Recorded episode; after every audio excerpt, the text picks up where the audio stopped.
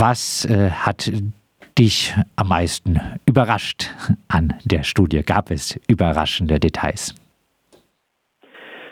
Mm, ja, also große Überraschungen würde ich jetzt nicht sagen, aber es gibt durchaus ein paar Erkenntnisse, die nicht uninteressant sind. Also zum einen musste ich erstmal irgendwie verstehen, wann jetzt diese Umfrage gemacht wurde. Sie heißt ja 2022, wird jetzt im Oktober 23 veröffentlicht, aber die, die Fragebogen ging letztes Jahr raus, wenn ich das richtig verstanden habe. Von dem her ist in diesem Lichte ist, glaube ich, auch die äh, Auswertung zu sehen bezüglich der Zustimmung zu den äh, Parkgebühren. Damals, wir erinnern uns, war es ja eine große Debatte ähm, um die Bewohnerparkausweise, gab es eine große Debatte und Freiburg ist damals äh, mit einem relativ, mit einem Rückschau relativ ambitionierten Vorhaben äh, reingegangen in diese Parkhauspreisdebatte äh, oder Parkplatzpreisdebatte des Bewohnerparkens. Ähm, und ich denke, davon ist auch dieses Ergebnis hier gekennzeichnet, dass hier dann doch eine etwas größere Ablehnung da ist ähm, für Parkgebührerhöhungen in diesem Kontext überrascht mich, also wenn man so einordnet, überrascht mich das jetzt nicht so arg, aber ähm, grundsätzlich hätte mich das schon überrascht, weil, äh, wie du es ja auch schon, äh, oder wie es die Studie auch zeigt, hat Freiburg ja im Vergleich zu anderen Städten eine relativ geringe äh, Quote von äh, Pkw-Besitz. Das heißt, viele sind eigentlich gar nicht von diesen, also es sind sowieso viele nicht betroffen von jetzt der Bewohnerparkgebührenerhöhung, äh, aber die Stimmung war damals dann doch sehr kritisch gegenüber diesen, dieser Gebührenerhöhung wie immer, wenn Gebühren erhöht werden. Genau, das äh, wäre eine Frage. Du hast dich ja äh, auch immer wieder dafür ausgesprochen für diese Gebührenerhöhung. Äh, jetzt wird das Ganze erstmal überarbeitet, ähm, aber die Studie zeigt jetzt so ein bisschen, die Mehrheit der FreiburgerInnen will keine höheren Parkgebühren. Ich glaube, die Studie wäre anders ausgefallen, wenn es äh, im Frühjahr diesen oder im Sommer diesen Jahres die Umfrage gemacht wurde, wäre, worden wäre. Also das ist ja immer so, politische Maßnahmen sind erstmal umstritten, dann werden sie umgesetzt und dann ein Jahr später ist entweder, also in den meisten Fällen bei verkehrspolitischen Maßnahmen haben alle gemerkt, ah, war eigentlich eine gute Idee und funktioniert auch so oder ist sogar viel besser. Aber in dem Moment, wo Veränderung stattfindet, gibt es immer einen großen Widerstand in der Gesellschaft. Und das war jetzt in, beim Bewohnerparken ähnlich. Und äh, ich denke, die Umfrageergebnisse wären andere gewesen, wenn man es ein Jahr später äh, gemacht hätte, diese Umfrage. Zu dem aktuellen, ähm, durch dieses in, durch diesen Entscheid vom Bundesverwaltungsgericht äh, ist es ja so, dass es jetzt nicht mehr der Gemeinderat an sich diese Gebührenordnung erlassen äh, muss, sondern das jetzt im Aufgabengebiet des äh, Oberbürgermeisters liegt und ja, das ist dann sowieso ein bisschen schwieriger und noch weniger Transparenz, was jetzt transparent, was da jetzt für ein Vorschlag kommt. Mir ist nichts Konkretes bekannt. Ähm, was diese Umfrage jetzt darauf Auswirkungen hat, kann ich schwer sagen. Klar ist, äh, wir brauchen, wir können nicht bei diesen 30 Euro im Jahr bleiben, wo wir jetzt sind, aufgrund dieser Rechtsunsicherheit oder dieses ähm, Recht, dieses Urteils. Ähm, es muss eine neue Lösung her und äh, die muss deutlich teurer, teurer sein als diese 30 Euro. Ähm, aber ich weiß nicht, wie der Protest, Prozess gerade läuft und wie die Vorschläge sind. Und äh, vielleicht beim Blick auf die Studie, das ist ja so ein bisschen die ähm, Stadtverwaltung lässt da ja auch in der Pressemitteilung anklingen, dass sie sich so ein bisschen leiten lassen möchte von den Ergebnissen der Studie.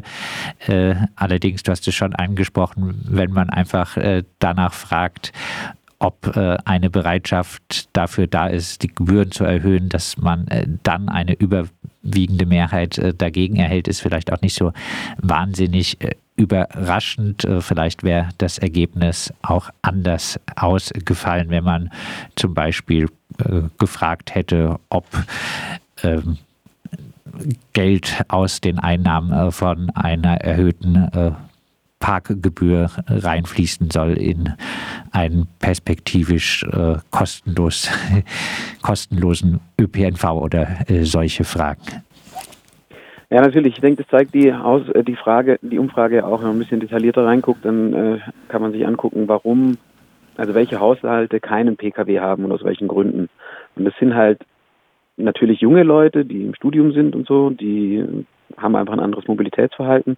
Aber die zweitgrößten Gruppen ohne Kfz im Haushalt sind Senioren mit niedrigem Status, also potenziell ältere Menschen, die von Altersarmut irgendwo bedroht sind und ähm, die, zweit, die drittgrößte Gruppe sind dann AusländerInnen. Also eigentlich sozial benachteiligte Gruppen, oder meine, auch die Studis sind ja, na gut, sozial benachteiligt wahrscheinlich der falsche Begriff, aber haben auch nicht viel Geld. Grundsätzlich kann man sagen, dass äh, der das sagt auch die Studie, dass ökonomischen Hürden die größten Hürden sind für Menschen, äh, ein Auto zu besitzen. Und, und wenn man dann eine Politik macht, die eben Menschen mit Autos stärker belastet und diese Mittel dann verwendet, um den Umweltverbund, sei es ÖPNV, Radweg, Fußwege ausbaut, dann tut man eben genau diesen Menschen etwas Gutes, äh, die in der Regel den ÖPNV benutzen oder eben mit dem Umweltverbund unterwegs sind. Also diese Debatte immer, dass er immer mitschwingt, bei den Bewohnerparkgebühren darf man nicht äh, so viel Geld verlangen, weil das wäre ja eine soziale Benachteiligung. Wenn man wirklich, das stelle ich hiermit in Frage, also wenn man wirklich Gelder damit generiert und den Umweltverbund stärkt, dann hilft man genau den Menschen, die sich eigentlich kein Auto leiden können und äh, genau den Menschen, die man vorgeblich schützen will, wenn man die Parkgebühren möglichst niedrig ansetzt.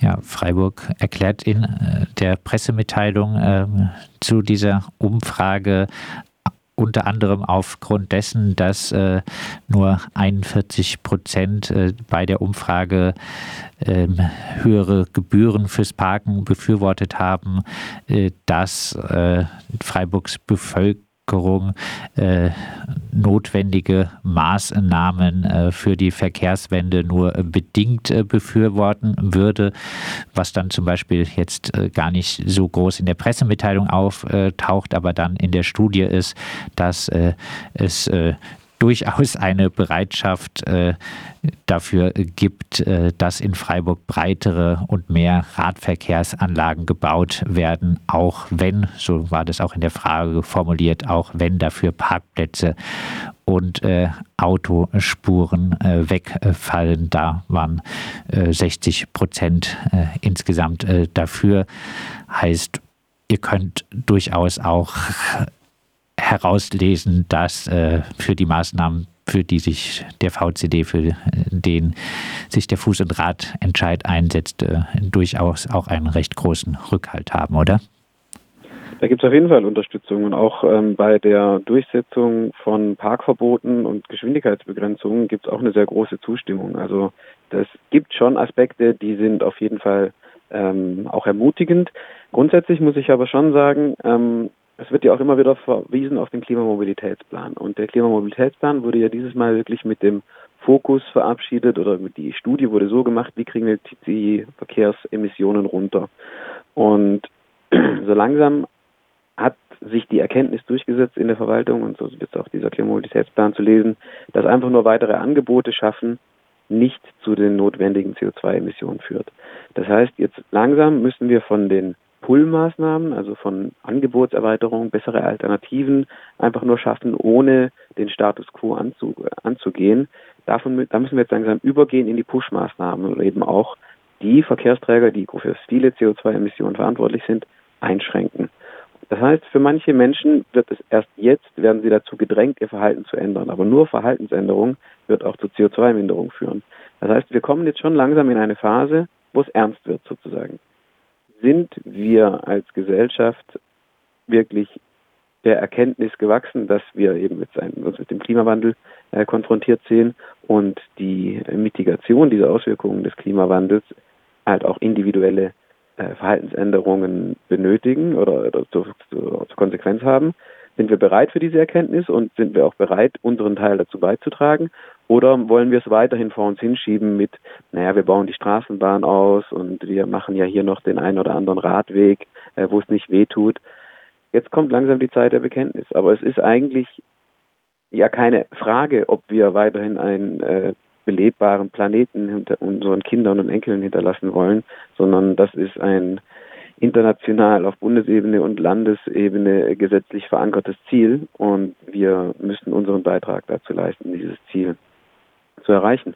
Und ähm, genau, jetzt wird's halt jetzt wird's halt ernst sozusagen. Jetzt. Das ist aber nicht die Frage, ob wir jetzt aufgrund nur von äh, wir wollen die Gebühren nicht erhöhen, die Menschen würden gern weniger Gebühren zahlen, äh, dann davon absehen, die Gebühren zu erhöhen. Jetzt äh, wird es ernst.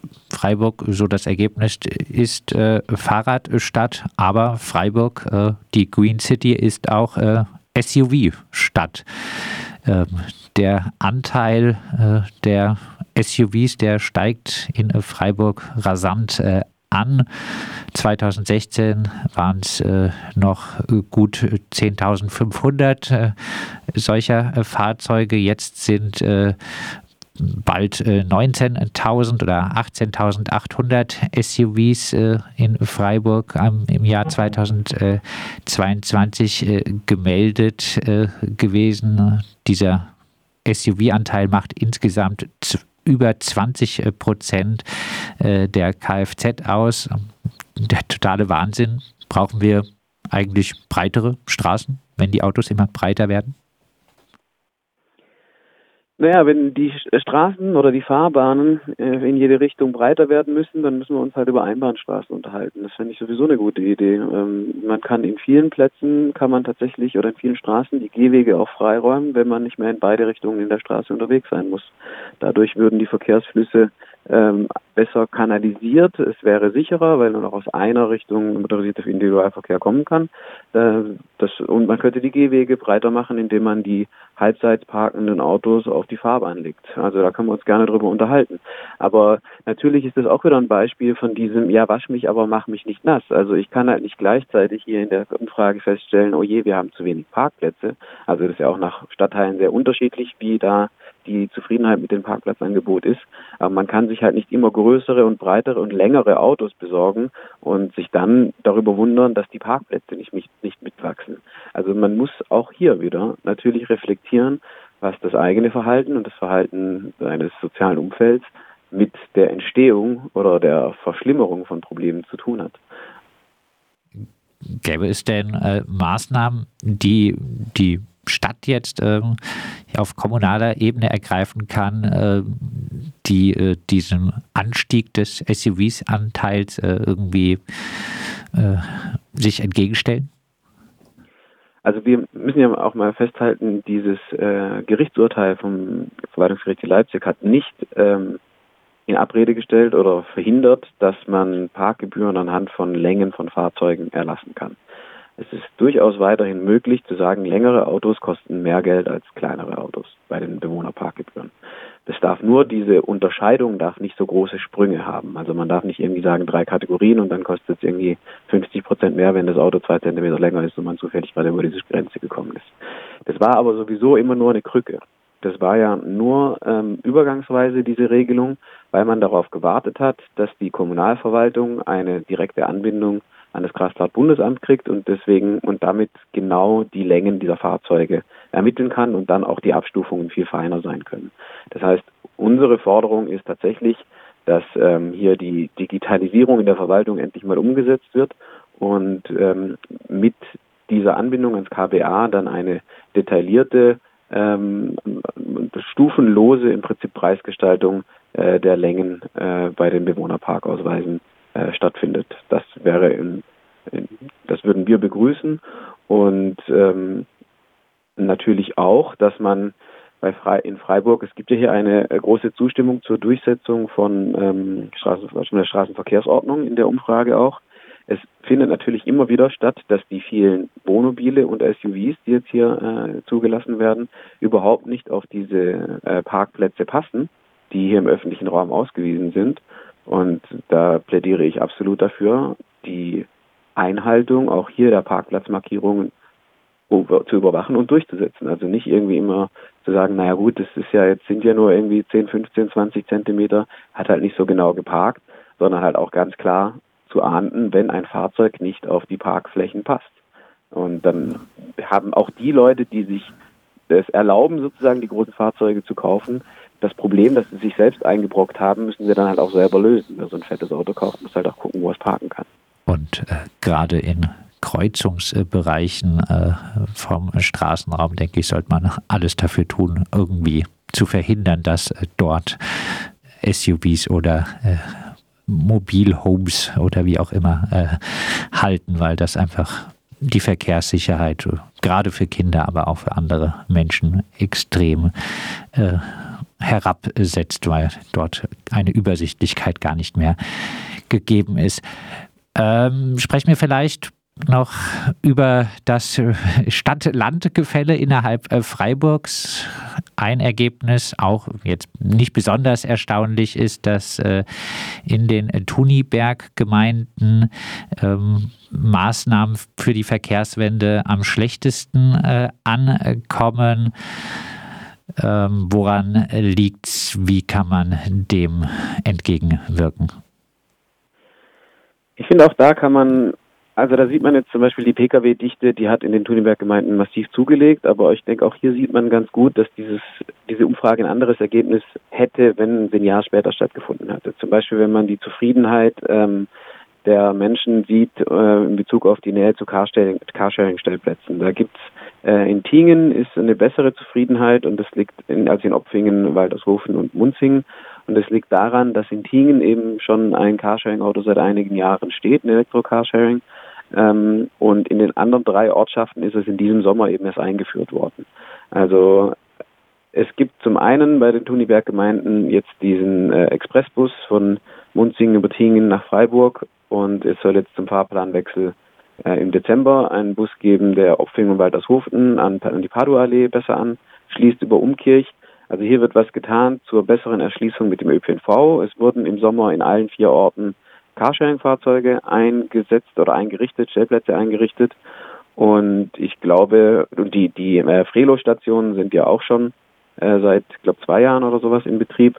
Also da bewegt sich langsam etwas, aber das sind jetzt ja alles wieder äh, Maßnahmen, die unter die Kategorie Pull-Maßnahmen fallen. Also dort werden Angebote geschaffen und ich glaube auch, dass es in den Ortschaften notwendig ist, wenn diese Angebote jetzt dann etabliert sind und zur Verfügung stehen, auch die äh, Push-Maßnahmen entsprechend umzusetzen. Also es gab auch schon Diskussionen über wegfallende Parkplätze auch in den äh, Gemeinden, weil sie eben auf Gehwegen sind oder, oder neue Ordnung des Parkverkehrs, wo man gesehen hat, dort parken äh, Fahrzeuge immer wieder äh, unrechtmäßig.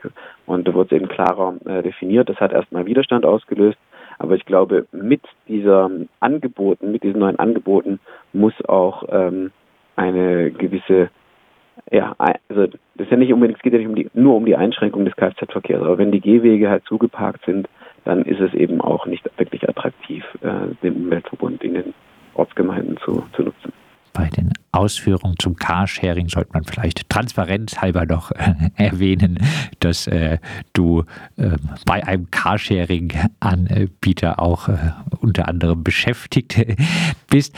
Ähm, wir haben jetzt, äh, du hast mehrfach erklärt, es ist auch Push. Maßnahmen braucht. Du hast schon ein bisschen die Parkplätze angesprochen, vielleicht als Abschlussfrage noch äh, ein paar weitere Ausführungen dazu, was äh, wären Push-Maßnahmen im Hinblick auf eine notwendige Verkehrswende, äh, die die Stadt ähm, alsbald umsetzen sollte?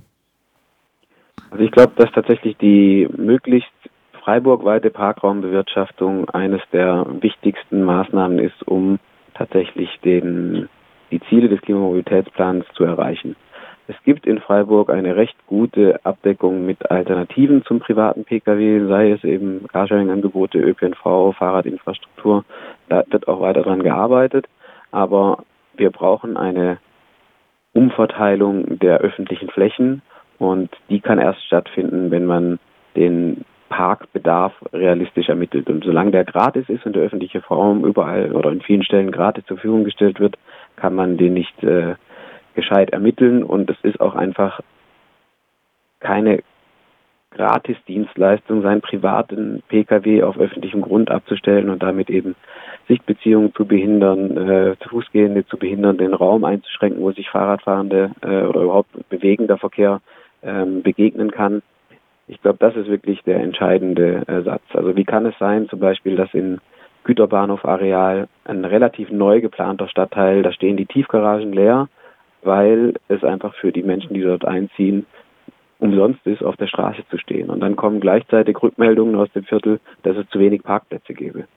Es gibt nicht zu wenig Parkplätze, die sind halt unter der Erde und nicht kostenlos. Solange es oben kostenlos ist und es in den Tiefgaragen Geld kostet, werden wir leider dieses Missverhältnis haben, dass die Tiefgaragen, die für viel Geld gebaut wurden, leer stehen und der öffentliche Raum zugestellt wird mit privaten Fahrzeugen.